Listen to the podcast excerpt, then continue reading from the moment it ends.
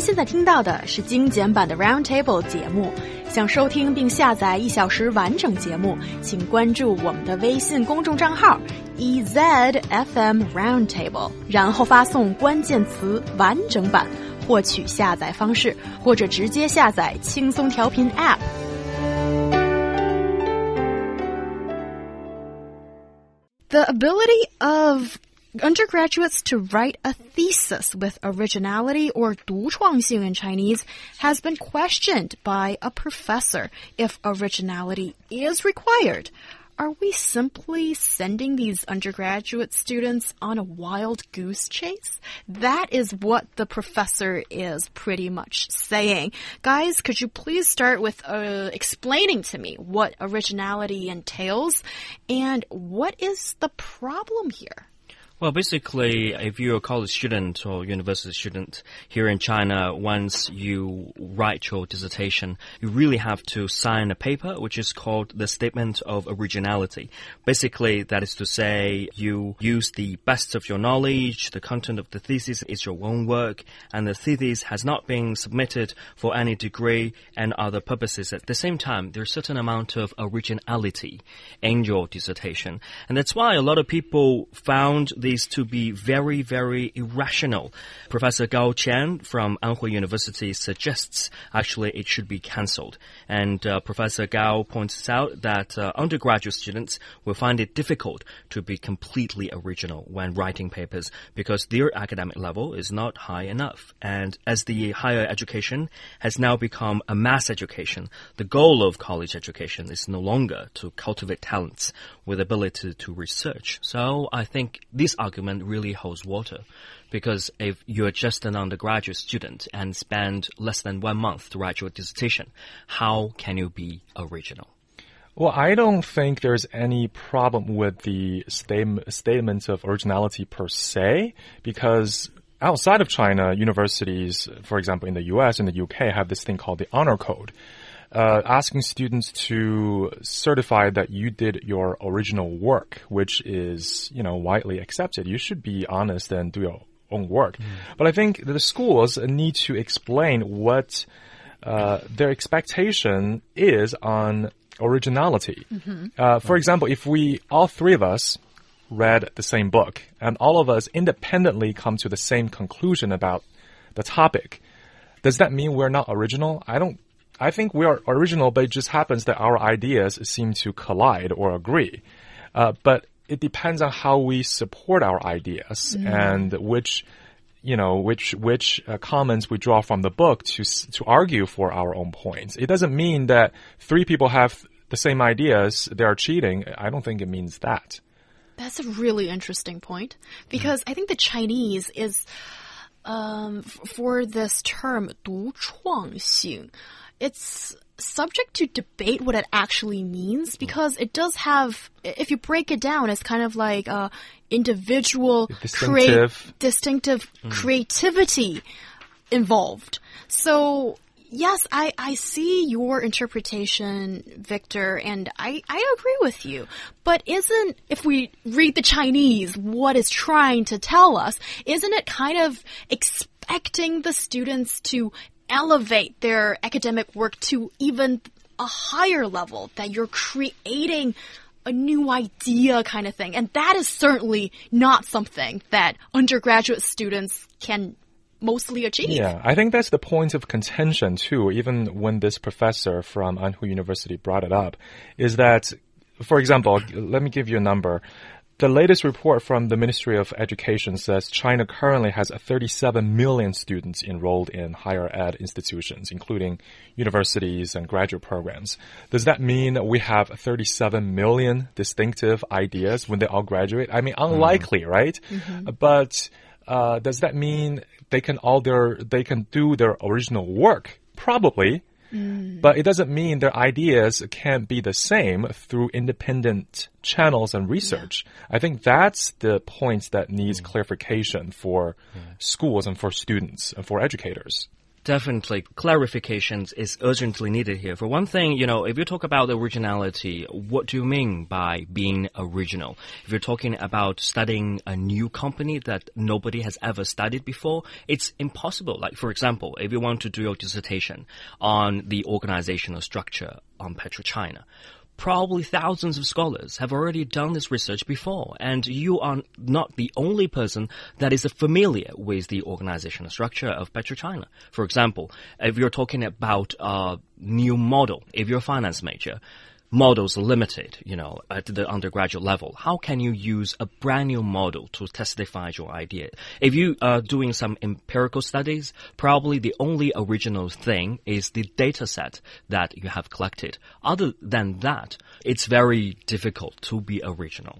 Yeah, I think it, the students should read and research on past content, but then come up with something of their own. It does not mean your idea just should come out of nowhere. I mean, spending four years or how many ever years in school means you're studying other people's findings and research results and things like that.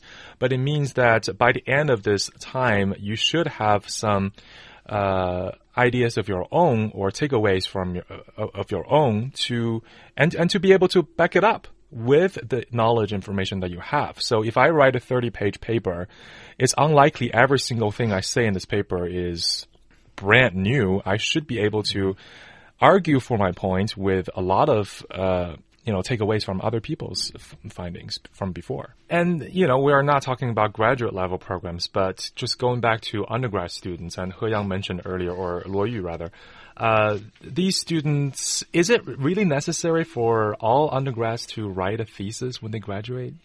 That's a good question because Luo Yu, I need to ask you this uh, because you're educated here uh, mm. for your undergraduate degree.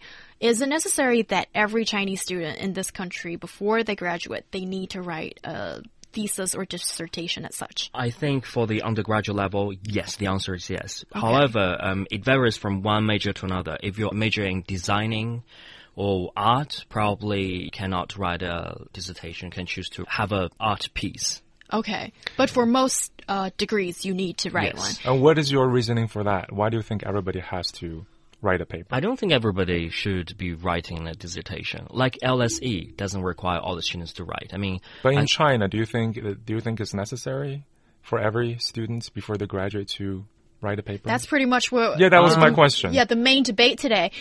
Well, okay, you guys seem to have the similar position, like you said earlier, that you don't really think this is, it's not possible, basically. That's what you guys have been saying and also what the professor has been saying. Well, I don't think it's impossible. I think it, it should be an option because, uh, I. Originality wise.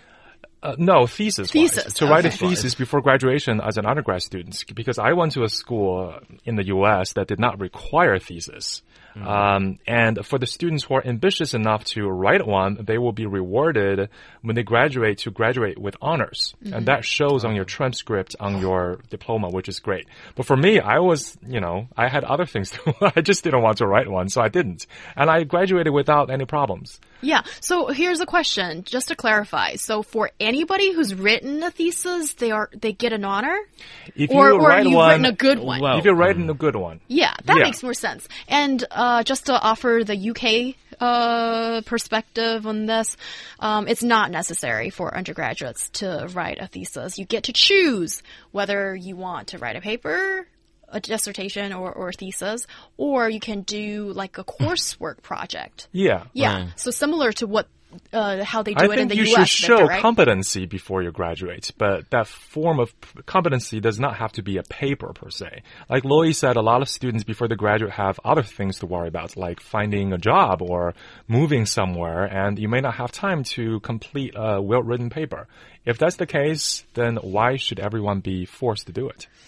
Well, but those are kind of excuses, aren't they? If we say that writing a thesis is one of the most important things to get you graduated, if that is the system that you're in, then mm -hmm, you have to get it done. no, but we're saying maybe the system yeah, can be changed. Yes, we're saying that we're giving suggestions. We're giving suggestions. Yes, and our WeChat listener, Appian, is giving a suggestion too. She's saying university authorities can revise the rule of this thesis thing that students can pick their topic at the third year instead of the very end of Yeah. the mm-hmm. last year, the fourth You know, year. right. The main thing about the writing dissertation stuff is just like a random stuff. All of a sudden, you were given a certain topic and have to meet up with a professor you barely know before, and you have a discussion with him or her, and then the topic will be decided. And then more than over 90% of students spend less than one month See, on a paper not right. writing, Yeah. according to some of the data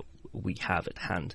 It's not really appropriate to write a dissertation. Yeah, I So- think people need to under, have better understanding about the endeavor. It's like writing a small book. You don't spend a month or 10 days before graduation to do that. But you have anyway- to, yeah, start much longer before. But anyway, I finished four dissertations, you know, two for- Four dissertations? because I have four degrees, two for Whoa. masters, two for bachelors, and I think, Wow. Why? you know, I just uh, because I never have enough, right? So I like just keep on studying, school. studying. Okay. And from my experience, I think it's very good, and you can use a collection of different ideas, and especially make Your you figure out. ideas, it should be.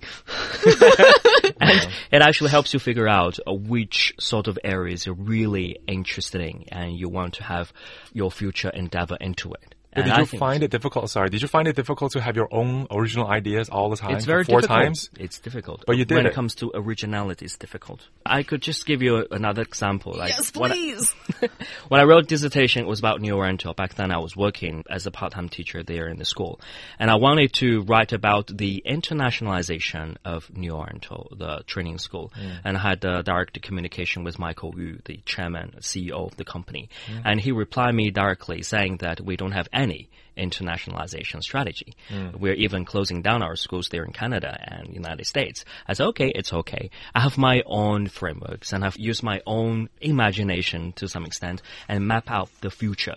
If there is any possibility for the school to be expanding, what could be the strategies? And that's my dissertation. And the supervisor saw certain kind of originality in the paper. Yeah, it's like a business plan. Yeah. And I would say for some majors, it'll be easier to have original ideas than others. If you study accounting, I'm thinking it's probably harder. You can't be that creative. Right. If you're, yeah, if you're a literature ma- major, then you can read books and have new ideas. But if you're doing, say, accounting, like what, I'm not saying it's impossible, but it's probably less probable.